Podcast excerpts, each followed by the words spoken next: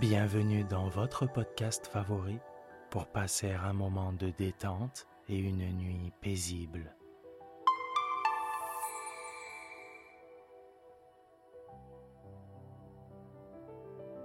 Installez-vous confortablement et profitez chaque soir de votre moment de relaxation avec le podcast Dormir sans souci.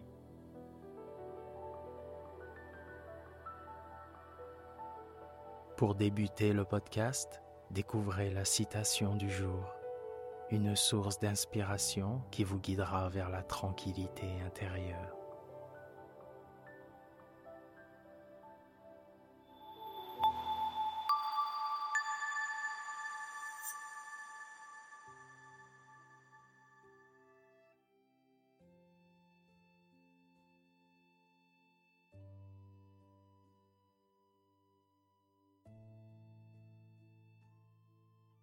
Notre citation du jour nous a été envoyée par notre abonnée Véronique de Nice. Je ne suis pas allé partout, mais je suis revenu de tout. Cette citation de Coluche invite à reconnaître que l'expérience de la vie offre des enseignements précieux et une perspective unique sur le monde. C'est surtout un rappel de notre capacité à surmonter les épreuves et à tirer des leçons de chaque expérience, même les plus difficiles. Cette citation encourage à embrasser la résilience et la force intérieure qui nous permettront de faire face aux défis avec persévérance et en sachant que chaque obstacle surmonté nous rend plus forts. Merci Véronique et merci à toutes et tous de continuer à nous soutenir en vous abonnant au podcast et en le partageant auprès de vos proches.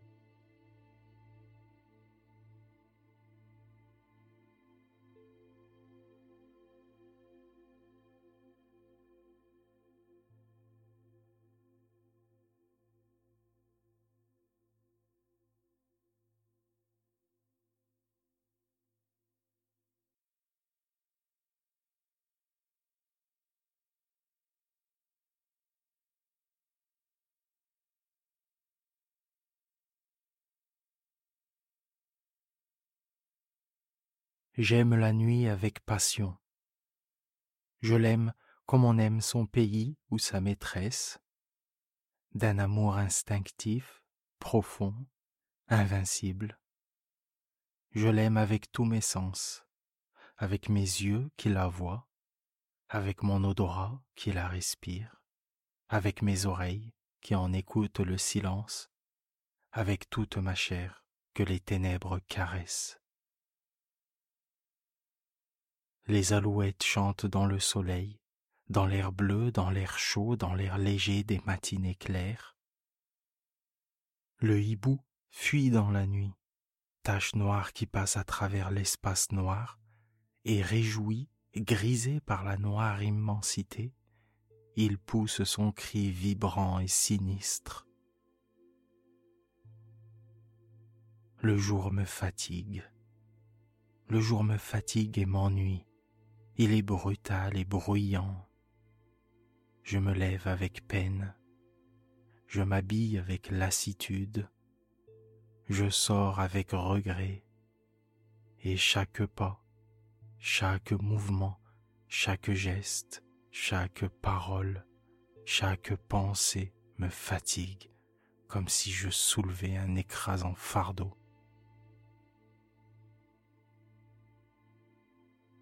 Mais quand le soleil baisse, une joie confuse, une joie de tout mon corps m'envahit. Je m'éveille, je m'anime. À mesure que l'ombre grandit, je me sens tout autre, plus jeune, plus fort, plus alerte, plus heureux. Je la regarde s'épaissir la grande ombre douce tombée du ciel.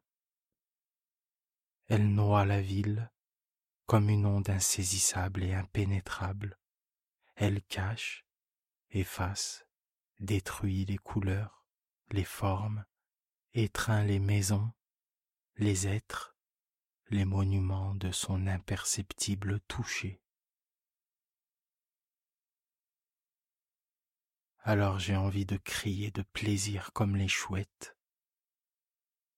de courir sur les toits comme les chats, et un impétueux, un invincible désir d'aimer s'allume dans mes veines. Je vais, je marche, tantôt dans les faubourgs assombris, tantôt dans les bois voisins de Paris, où j'entends rôder mes sœurs les bêtes et mes frères les braconniers. Ce qu'on aime avec violence finit toujours par vous tuer. Mais comment expliquer ce qui m'arrive? Comment même faire comprendre que je puisse le raconter? Je ne sais pas, je ne sais plus, je sais seulement que cela est. Voilà. Donc hier, était-ce hier Oui, sans doute, à moins que ce ne soit auparavant, un autre jour, un autre mois, une autre année, je ne sais pas. Ce doit être hier pourtant, puisque le jour ne s'est plus levé, puisque le soleil n'a pas reparu. Mais depuis quand la nuit dure-t-elle? Depuis quand? Qui le dira? Qui le saura jamais. Donc hier, je sortis comme je fais tous les soirs après mon dîner. Il faisait très beau, très doux, très chaud. En descendant vers les boulevards, je regardais au-dessus de ma tête le fleuve noir et plein d'étoiles découpées dans le ciel par les toits de la rue qui tournaient et faisaient onduler comme une vraie rivière ce ruisseau roulant des astres. Tout était clair dans l'air léger, depuis les planètes jusqu'aux becs de gaz. Tant de feux brillaient là-haut et dans la ville que les ténèbres en semblaient lumineuses. Les nuits luisantes sont plus joyeuses que les grands jours de soleil. Sur le boulevard, les cafés flamboyaient. On riait, on passait, on buvait. J'entrai au théâtre quelques instants. Dans quel théâtre, je ne sais plus.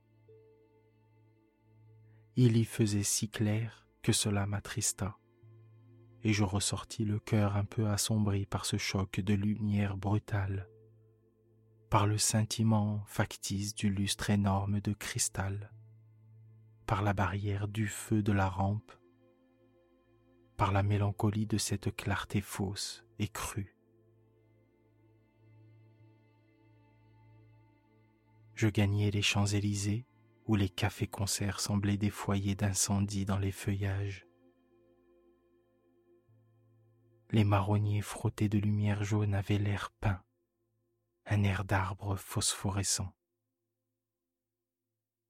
et les globes électriques, pareils à des lunes éclatantes et pâles, à des œufs de lune tombés du ciel, à des perles monstrueuses, vivantes, faisaient pâlir sous leur clarté nacrée, mystérieuse et royale, les filets de gaz, de vilains gaz sales, et les guirlandes de verre de couleur. Je m'arrêtai sous l'arc de triomphe pour regarder l'avenue, la longue et admirable avenue étoilée, allant vers Paris entre deux lignes de feu et les astres. Les astres là-haut, les astres inconnus jetés au hasard dans l'immensité où ils dessinent ces figures bizarres qui font tant rêver, qui font tant songer.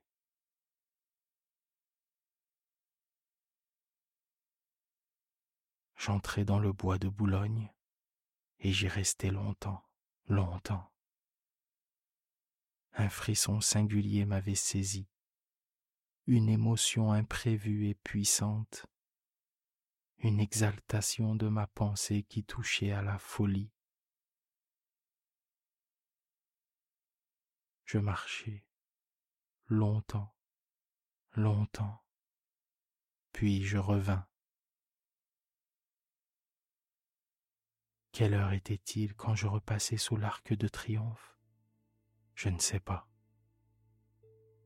La ville s'endormait et des nuages de gros nuages noirs s'étendaient lentement sur le ciel.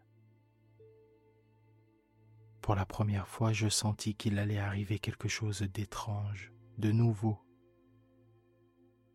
Il me sembla qu'il faisait froid, que l'air s'épaississait, que la nuit, que ma nuit bien-aimée, devenait lourde sur mon cœur. L'avenue était déserte maintenant. Seuls deux sergents de ville se promenaient auprès de la station des fiacres, et sur la chaussée à peine éclairée par les becs de gaz qui paraissaient mourants, une file de voitures de légumes allait aux halles. Elles allaient lentement, chargées de carottes, de navets et de choux. Les conducteurs dormaient, invisibles les chevaux marchaient d'un pas égal, suivant la voiture précédente, sans bruit, sur le pavé de bois. Devant chaque lumière du trottoir, les carottes s'éclairaient en rouge, les navets s'éclairaient en blanc, les choux s'éclairaient en vert, et elles passaient l'une derrière l'autre, ces voitures, rouges d'un rouge de feu, blanche d'un blanc d'argent, verte d'un vert d'émeraude. Je les suivis, puis je tournai par la rue royale et revins sur les boulevards. Plus personne, plus de café éclairé, quelques attardés seulement qui se hâtaient. Je n'avais jamais vu Paris aussi mort, aussi désert. Je tirai ma montre. Il était deux heures. Une force me poussait, un besoin de marcher. J'allais donc jusqu'à la Bastille. Là, je m'aperçus que je n'avais jamais vu une nuit si sombre, car je ne distinguais pas même la colonne de juillet, dont le génie d'or était perdu dans l'impénétrable obscurité une voûte de nuages, épaisse comme l'immensité, avait noyé les étoiles et semblait s'abaisser sur la terre pour l'anéantir. Je revins. Il n'y avait plus personne autour de moi. Place du château d'eau, pourtant, un ivrogne faillit me heurter, puis il disparut J'entendis quelque temps son pas inégal et sonore. J'allais. À la hauteur du faubourg Montmartre, un fiacre passa, descendant vers la Seine. Je l'appelai. Le cocher ne répondit pas. Une femme rôdait près de la rue Drouot. Monsieur, écoutez donc. Je hâtai le pas pour éviter sa main tendue. Puis plus rien devant le vaudeville, un chiffonnier fouillait le ruisseau. Sa petite lanterne flottait au ras du sol. Je lui demandai Quelle heure est-il, mon brave? Il grogna. Est-ce que je sais? J'ai pas de montre. Alors je m'aperçus tout à coup que les becs de gaz étaient éteints. Je sais qu'on les supprime de bonne heure avant le jour en cette saison, par économie. Mais le jour était encore loin, si loin de paraître. Allons aux Halles, pensai-je, là au moins je trouverai la vie. Je me mis en route, mais je n'y voyais même pas pour me conduire. J'avançais lentement comme on fait dans un bois, reconnaissant les rues en les comptant. Devant le crédit lyonnais, un chien grogna. Je tournai par la rue de Gramont. Je me perdis, j'errai, puis je reconnus la bourse aux grilles de fer qui l'entourent. Paris entier dormait d'un sommeil profond, effrayant. Au loin pourtant, un fiacre roulait, un seul fiacre, celui peut-être qui avait passé devant moi tout à l'heure.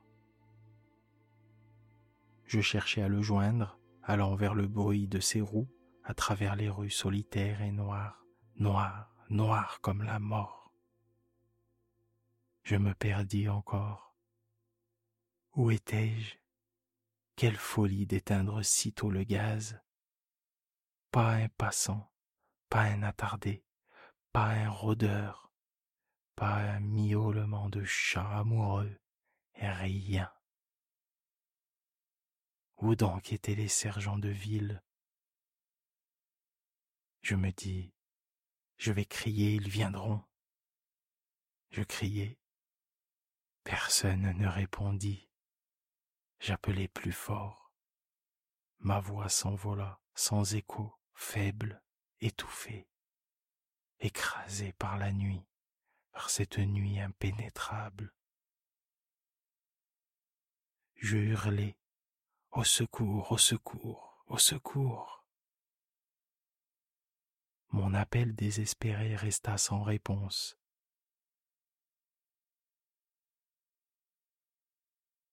Quelle heure était-il donc? Je tirai ma montre mais je n'avais point d'allumette. J'écoutais le tic-tac léger de la petite mécanique avec une joie inconnue et bizarre. Elle semblait vivre. J'étais moins seul.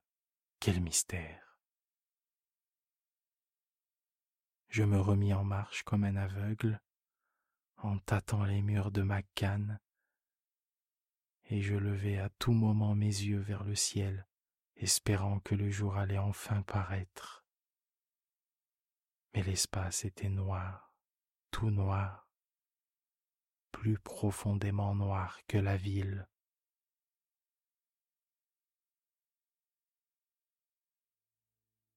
Quelle heure pouvait-il être?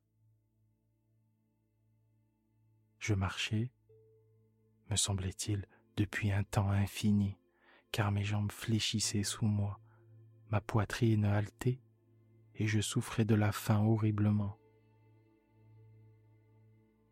Je me décidai à sonner à la première porte cochère. Je tirai le bouton de cuivre et le timbre tinta dans la maison sonore. Il tinta étrangement comme si ce bruit vibrant eût été seul dans cette maison. J'attendis on ne répondit pas, on n'ouvrit point la porte. Je sonnai de nouveau, j'attendis encore, rien. J'avais peur. Je courus à la demeure suivante, et vingt fois de suite je fis résonner la sonnerie dans le couloir obscur où devait dormir le concierge. Mais il ne s'éveilla pas et j'allais plus loin, tirant de toutes mes forces les anneaux ou les boutons, heurtant de mes pieds, de ma canne et de mes mains les portes obstinément closes. Et tout à coup, je m'aperçus que j'arrivais aux halles. Les halles étaient désertes, sans un bruit, sans un mouvement, sans une voiture, sans un homme, sans une botte de légumes ou de fleurs. Elles étaient vides, immobiles, abandonnées, mortes. Une épouvante me saisit. Horrible, que se passait-il? Oh mon Dieu, que se passait-il? Je repartis. Mais l'heure, l'heure, qui me dirait l'heure Aucune horloge ne sonnait dans les clochers ou dans les monuments. Je pensais, je vais ouvrir le verre de ma montre et tâter l'aiguille avec mes doigts. Je tirai ma montre. Elle ne battait plus. Elle était arrêtée. Plus rien, plus rien, plus un frisson dans la ville, pas une lueur, pas un frôlement de son dans l'air, rien, plus rien, plus même le roulement lointain du fiacre. Plus rien. J'étais au quai et une fraîcheur glaciale montait de la rivière. La Seine coulait-elle encore? Je voulus savoir. Je trouvai l'escalier, je descendis. Je n'entendais pas le courant bouillonner sous les arches du pont. Des marches encore, puis du sable, de la vase, puis de l'eau. J'y trempais mon bras. Elle coulait. Elle coulait froide. Oh, elle coulait froide, froide, presque gelée, presque tarie, presque morte.